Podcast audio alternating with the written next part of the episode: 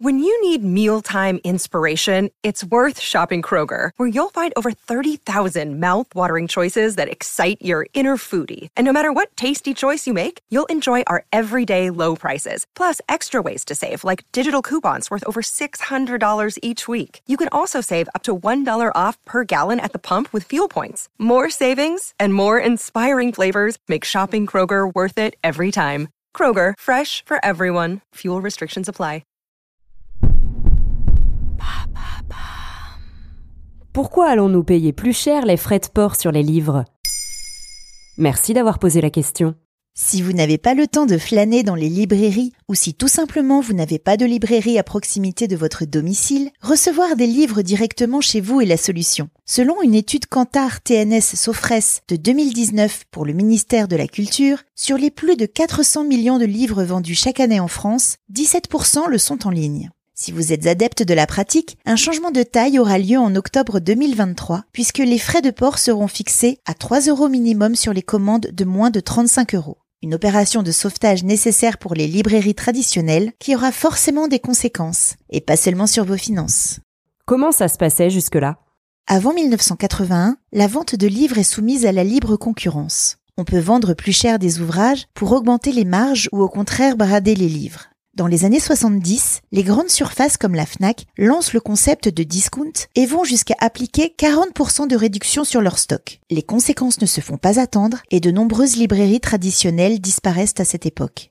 Tout change en 1981. La loi Lang promulgue le prix unique d'un livre partout en France, une fois que celui-ci est fixé par l'éditeur. La règle s'applique toute l'année chez tous les détaillants. Hypermarchés, maisons de presse, grossistes, librairies traditionnelles ou en ligne. Aucune exception. Les revendeurs ont le droit de faire une remise à leurs clients, mais elle est limitée à 5% maximum. L'objectif principal est de favoriser l'égalité des citoyens devant les livres et de soutenir le pluralisme dans la création et l'édition.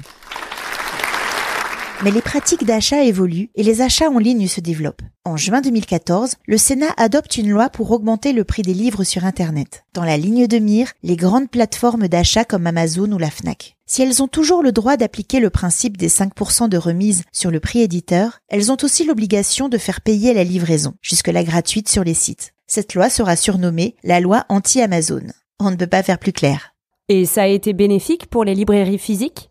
Pas vraiment le géant Amazon a contourné cette loi qui ne déterminait pas le montant des frais de port. La livraison des livres est donc devenue payante, mais au tarif de 1 centime d'euro. Fnac.com a rapidement suivi le mouvement pour ne pas perdre trop de parts de marché face à son plus grand concurrent.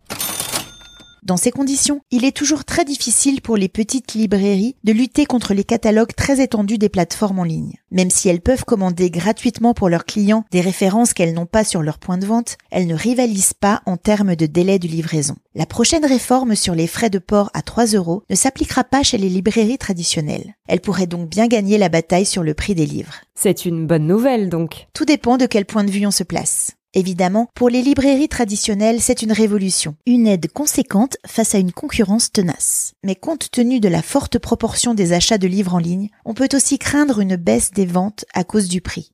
Charge aux librairies indépendantes de reconquérir les lecteurs en proposant une expérience en point de vente qui incitera à nous déplacer avec plaisir pour écouter les conseils avisés de notre libraire. Un nouveau monde d'histoire et d'évasion n'attend plus que nous. Et ça, c'est une bonne nouvelle. Maintenant, vous savez, un épisode écrit et réalisé par Béatrice Jumel. Ce podcast est disponible sur toutes les plateformes audio. Et si cet épisode vous a plu, n'hésitez pas à laisser des commentaires ou des étoiles sur vos applis de podcast préférés.